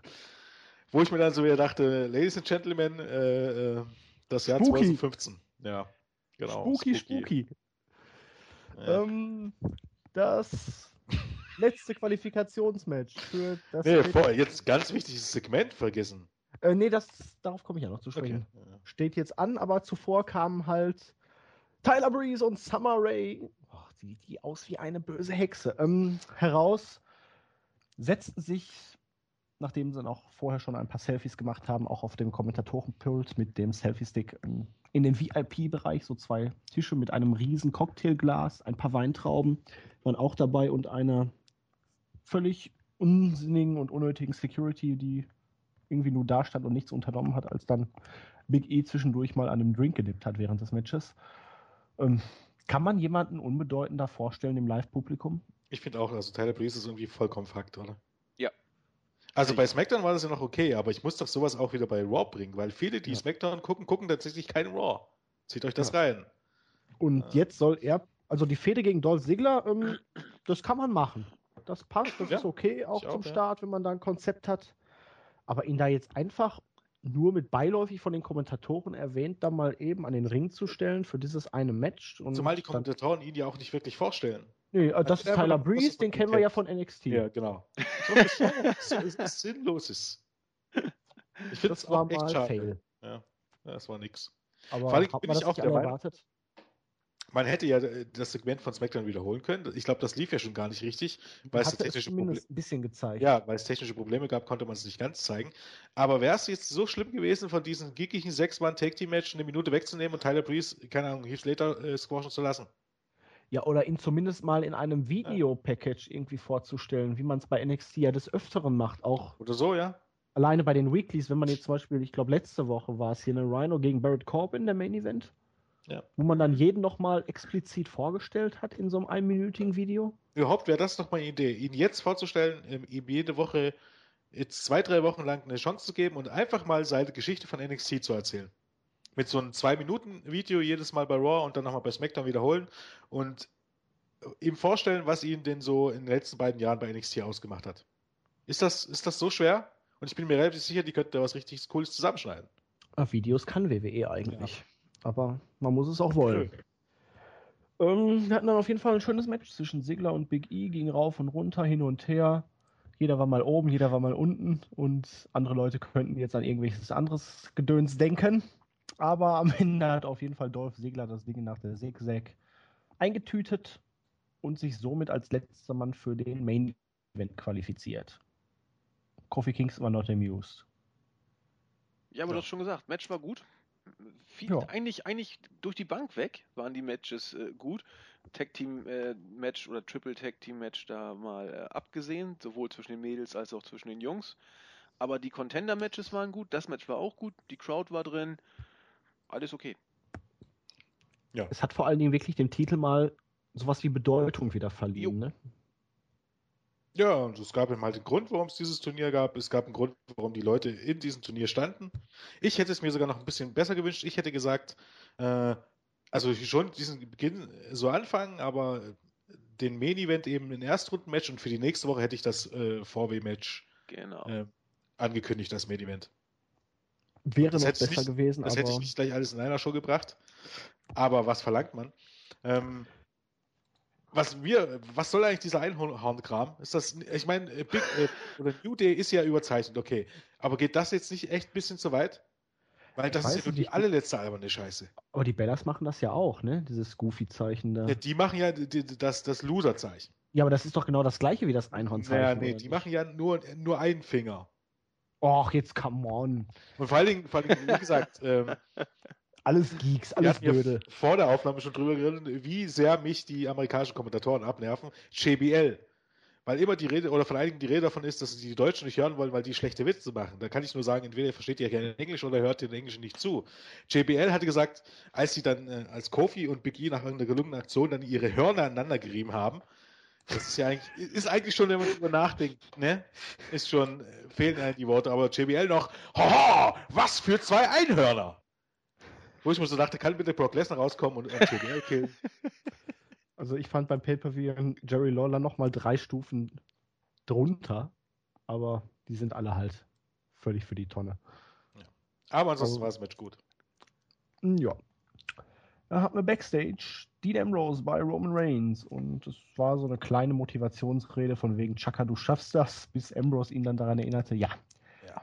Bei WrestleMania warst du kurz davor und dann zack, kam was, Rollins was, und hat dir den Titel gekostet. Was war euer Gedanke so bei dem Segment? Ähm, eigentlich muss der Turn jetzt gleich ich wollte gerade sagen, Roman Reigns ist doch so am Arsch, oder? Ja. Der merkt der merkt's noch nicht, dass er am Arsch ja. ist. Und äh, genau. äh, sowas freut mich tatsächlich auch, weil ich, ich bin mir sicher, dass das kommt. Und wie ich letztes Jahr um diese Zeit schon meinen Plan hatte für Roman Reigns bezüglich WrestleMania, habe ich ihn auch diesmal, weil ähm, es ist eigentlich so einfach. Dean Ambrose äh, fuckt ähm, Roman Reigns ab bei der Survivor Series und wird bejubelt. Das tut ja erstmal nicht zur Sache. Dann gibt es erstmal eine, eine Fehde zwischen Ambrose und Dean, ähm, zwischen Ambrose und Roman Reigns. Und bei WrestleMania gibt es das Freeway zwischen den Shield-Mitgliedern. Ja, das kann man machen. Allerdings müsste Dean Ambrose dafür auch mal irgendwann ein Match gewinnen. Ein bedeutsames. Ja, das, ja. Lass ihn doch einen Royal Rumble gewinnen. Ähm, das wäre eine Möglichkeit. Oder auf jeden Fall hat er halt. Vielleicht die beiden sogar irgendwie, ich meine, es ist jetzt auch nicht unbedingt neu, zwei Gewinner zu haben beim Royal Rumble, aber es würde ja hier tatsächlich passen irgendwie. Ja. Nee, es war halt so von wegen WrestleMania, du hattest den Titel eigentlich und dann kam Rollins und hat ihn dir so kurz vor dem Ziel weggeschnappt. Money in the Bank, du hattest den Koffer und dann kam Bray Wyatt, hast, er hat ihn dir so kurz vor dem Ziel weggeschnappt und jetzt stehst du wieder so kurz vor dem Ziel und also jetzt, jetzt schnapp ich dir. Ja, wenn, wenn etwas bei Survivor Series nicht Reigns den Titel kostet, läuft also diese Vorlage sich entgehen zu lassen, das ist ja schon, das wäre ja schon suizidal, das wäre ja schon, keine Ahnung.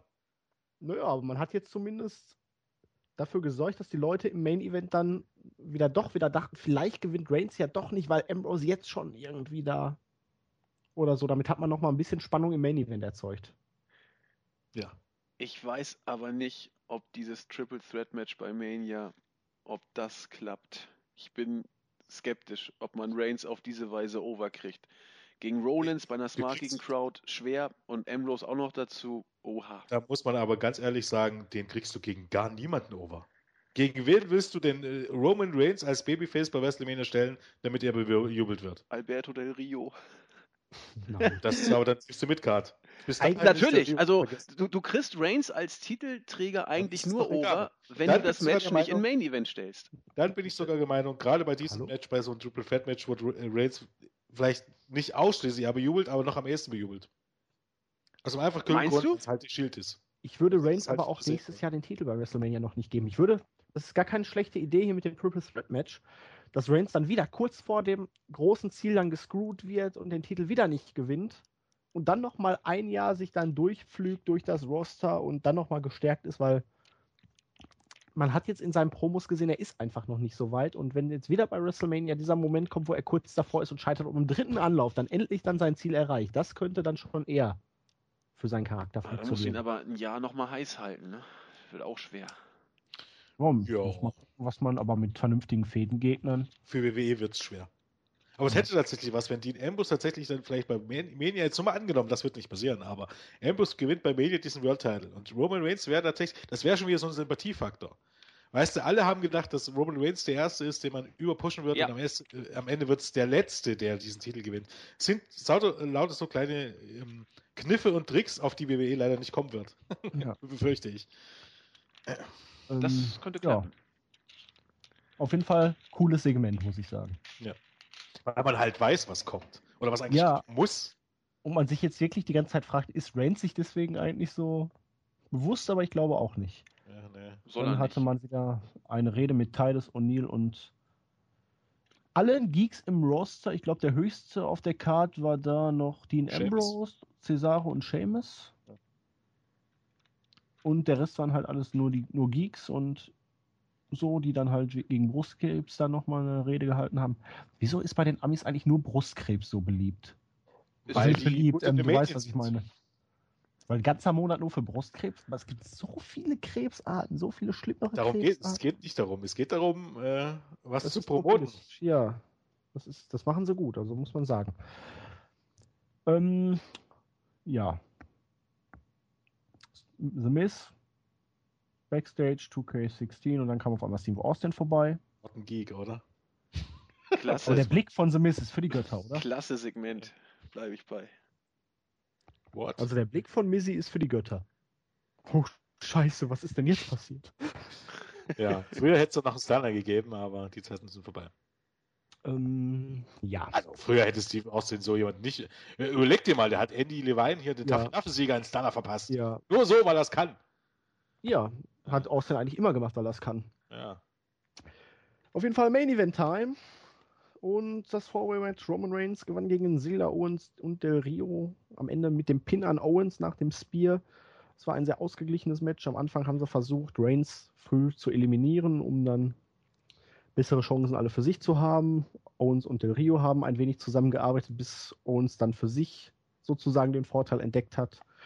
Es ging hin und her, es wurde munter, jeder hatte seine Spots, jeder hatte seine Momente und am Ende standen sich dann Owens und Reigns gegenüber, das Publikum gegen steil.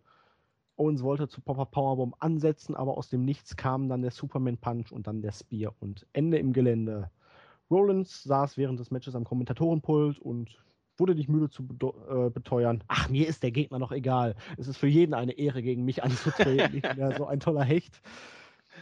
War dann aber doch irgendwie dabei, eher zum Beispiel für Segler zu sein als für Roman Reigns, weil für Segler war es ja unfassbar unfair, jetzt anzutreten, nachdem er erst fünf Minuten vorher sein Match hatte. Und er wirkte am Ende auch nicht ganz glücklich, als Reigns das Ding geholt hatte. Es kam zu einem Stare-Down, aber kam ganz gut an. Was, was sagt das eigentlich äh, über dich aus, wenn, wenn der Loser-Champion Seth Rollins gegen dich antreten will? Ja, das, das, das ist auch. gleich jetzt mal fragen. Aber. Ah. Ähm, ja, ich fand vor allem ähm, die, also das Match generell war, war wieder super. Ähm, und ich fand es gar nicht so wie, wie, wie Melzer. Melzer hat, glaube gesagt, ja, Main Event war klasse, waren, äh, war richtig gute, äh, waren richtig gute Wrestler mit dabei. Und Alberto Del Rio. das war der Wortlaut. Wer hat das gesagt? Äh, Melzer. Ich war auch verwundert. Ich fand aber auch äh, Alberto Del Rio hier wirklich ähm, passend in diesem Match. Ich fand das ähm, durchgängig stimmig. Und aber vor allen Dingen dann das Ende. Weil äh, das war wieder, das waren wieder so Punkte, wo man sich sagt, ihr WWE kann's doch. Also, deshalb sage ich ja, irgendwie haben die die Leute von NXT hochgeholt und lassen sie jetzt machen, glaub. Ich kann mir nicht vorstellen, dass, dass, dass Vince das alles abgesehen hat. Vielleicht hat er auch einfach aufgegeben, hat gesagt, ihr macht ihr jetzt mal euren Dings und mal gucken, ob das klappt.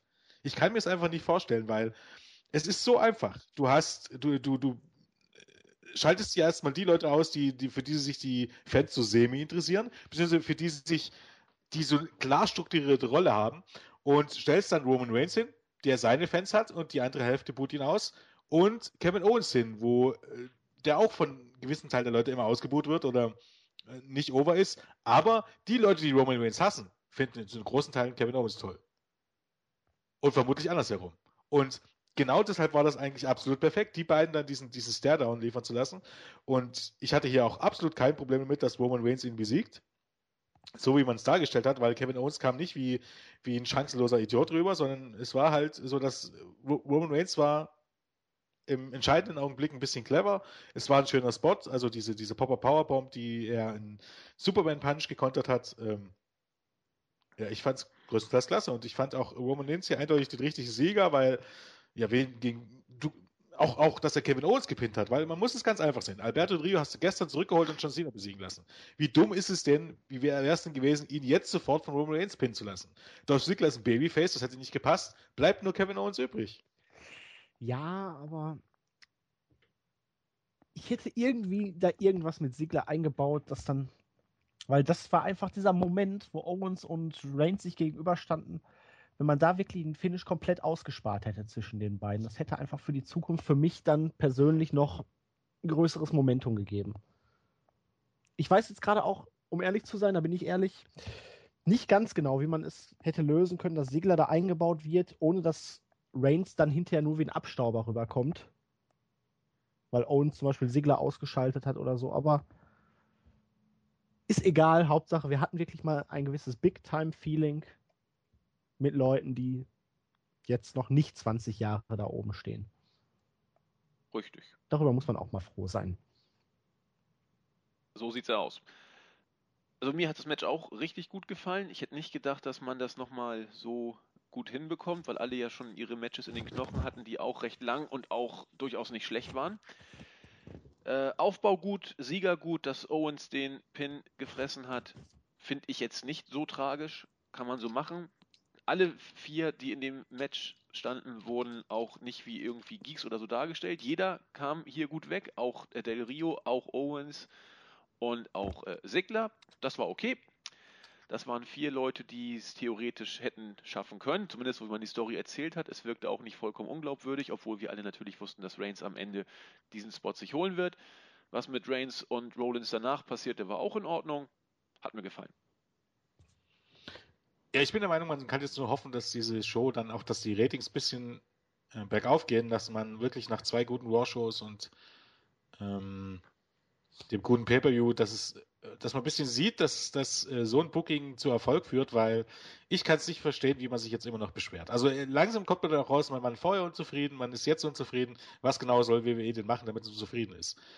Sehr auffällig war auch, dass es wirklich sehr, sehr NXT-like ist. Ähm, viele Matches, ähm, und wenig lange Promos, sondern bloß ab und zu mal ein kürzeres Segment, ansonsten Match auf Match. Ähm, die Matches waren trotzdem alle von Bedeutung, vielleicht das Six-Man-Take-Team-Match und oder die beiden Six, Six-Person-Take-Team-Matches, wenn man so möchte, vielleicht nicht so unbedingt, aber der Rest auf jeden Fall. Und trotz allem waren die Matches auch nicht alle zu lang. Also es war jetzt auch kein 20-Minuten-Match, wo dir dachtest, okay, jetzt wird es langsam langweilig, jetzt könnte es mal aus sein, sondern es war wirklich alles überraschend gut strukturiert. Und wie man es eigentlich überhaupt gar nicht kannte von WWE in den letzten paar Monaten. Ja, und ähm, es hat sich halt dieses Mal alles um den World Title gedreht. Jetzt kommt es drauf an, wie man den Bogen, ich schätze mal schon bei SmackDown und dann nächste Woche bei Raw dann auch in Richtung der Midcard-Titel und dem weiteren Aufbau der Survivor Series spannt. Lassen wir uns überraschen, oder? Ja, ich denke eben Sigler gegen Breeze und, und ähm, Owens und Del Rio bleibt abzuwarten. Ja. Gehen wir zu den Grüßen über oder? Ja, denke ich, oder? Wollt ihr etwas sagen? Ja, ich würde am, ich habe am Ende noch ein kleines El Bandi Special, aber machen wir erstmal die Grüße. gut. Special ist gut. Ja. Ich, ich fange ich fang mal an. Äh, ich wollte erst nochmal in Anschluss an gestern an, äh, was ich gestern sagte, Hugh Morris nochmal grüßen. Er hat seiner Frau und seinem Kind quasi unsere Grüße vorgespielt und sie soll vor Rührung wohl fast die eine oder andere Träne verdrückt haben. Das äh, ja, freut uns äh, sehr. Also schön, dass nochmal da alles gut gegangen ist und wohl haben wir jetzt auch einen kleinen neuen Fan, nämlich der kleine Sohn soll jetzt schon steil drehen auf Wrestling-Infos. Das sind doch gute Nachrichten. Nein, alles, alles gut, dass es gesundheitlich so gut ausgegangen ist. Wir, ich wollte sagen, das, das, ist, glaube ich, das Wichtigste. Genau. Äh, und es geht auch es ist natürlich schön, dass, ähm, keine Ahnung, dass ihr fragt, äh, ob wir euch grüßen, aber ich glaube, das Wichtigste ist tatsächlich, dass es eurem Nachwuchs gut geht und äh, ich glaube, da sind wir auch am Ende des Tages alle froh drüber, sage ich mal. Am Ende des Tages, genau. Am Ende des Tages. Am Ende des Tages. Hast du mir gestern geklaut, du Arsch. Ja, ich weiß. Am Ende des Tages hatte ich das bessere äh, Lächeln. Nee, dann Tanaka87, der auch relativ frisch im Board ist und sehr äh, intensiv mitdiskutiert und die Podcasts verfolgt. Und ein Durchgang durch die Startseiten-User. Heiko G., Jojo Jamaika, Wetballs, Royal Rumbler. Wetballs. äh, Royal, Royal Rumble ist auch nicht schlecht. Ich glaube, äh, bei, bei El Bandi hat, hat er auch mal genannt äh, Rudolf Rammler oder, oder irgendwie, ist auch egal. Und äh, The Hitman noch, das waren unsere Startseiten-Gang und damit bin ich mit den Grüßen für heute durch. Okay, dann gehe ich mal YouTube durch. Sauber. dann grüße ich mal äh, den Streak Taker, den Silent, nur Silent, den Uli Sepp TV, den André Vince Chase, den Sebi Nussi 1909, den Architekt ohne T. Ah, ja, mhm. ohne E. Aber ich glaube, das ist absichtlich. Das ist absichtlich. Den Max Defner, den Pascal Amos, den Ovari Dragon, den Raymond Setz, den David Kunz, den Tim Boumaye, den N-Spieler, den Wolfnet 1987, den Markus Philblock und den X Seth Rollins. Hui. Grüße, Grüße, und Grüße. Ich grüße dann einfach mal die Leute, die sich auf der ersten Seite meiner Pinnwand befinden. Ähm, EW416. den AKO Out of No, sehr. Ähm, okay. Äh, den Silent Pflücker, den The Wall 13 und den Doro 90. Was habe ich denn auf deine Pinnwand geschrieben? Ähm, am 13.10. im Laufe des Podcasts wird es besser. Ich höre es gerade. Immer wieder, du, immer, immer wenn du sprichst, müssen wir das nächste Mal leiser drehen? Fragezeichen. Okay. okay, ich habe auch mal gehört. Und zwar die Just Kathy, die ähm, auch am Sonntag wieder den Übersicht, die Übersicht über den Chat genommen hat und mit eiserner Hand äh, gegen Regelbrecher vorgegangen ist. Ja, ich, ich muss den Mantis noch grüßen, der in dieser Woche die WWE-Berichte für mich übernimmt, weil ich ein wenig kränke. Aber gut. So, dann würde ich sagen, schließe ich den heutigen Podcast mit El Bundys 10 Regeln, warum Bier besser ist als Frauen. Nummer 1, Bier hat niemals Migräne. Nummer 2, Bier ist immer feucht. Nummer 3, wenn du ein Bier geküsst hast, hat es sich jemals beschwert, dass du schon ein paar Biere vorher hattest? Nummer vier. Ein Bier verlangt nicht von dir zu sagen, ich liebe dich, auch wenn du es zum Bier sagen möchtest. Fünftens. Mit 20 Bier kann ich besser fahren, als 20 Frauen es können. Nummer sechs. Es ist in Ordnung, mehrere Biere gleichzeitig zu haben. Nummer sieben. Bier erwartet keine Geburtstagsgeschenke. Nummer acht. Bier versteht deine Probleme. Nummer neun. Hast du ein Bier schon mal sagen hören, wo warst du letzte Nacht so lange? Und die Nummer 10. Ein Bier will nicht befriedigt werden, im Gegenteil, es gibt sein Leben, um dich zu befriedigen. Ja, Amen. Sinne, Amen. Ach, gut. Ja, in diesem okay. Sinne. Tschüss sagen, der Jens. Läuft heute wieder super. Ja, fang du doch an, Julian.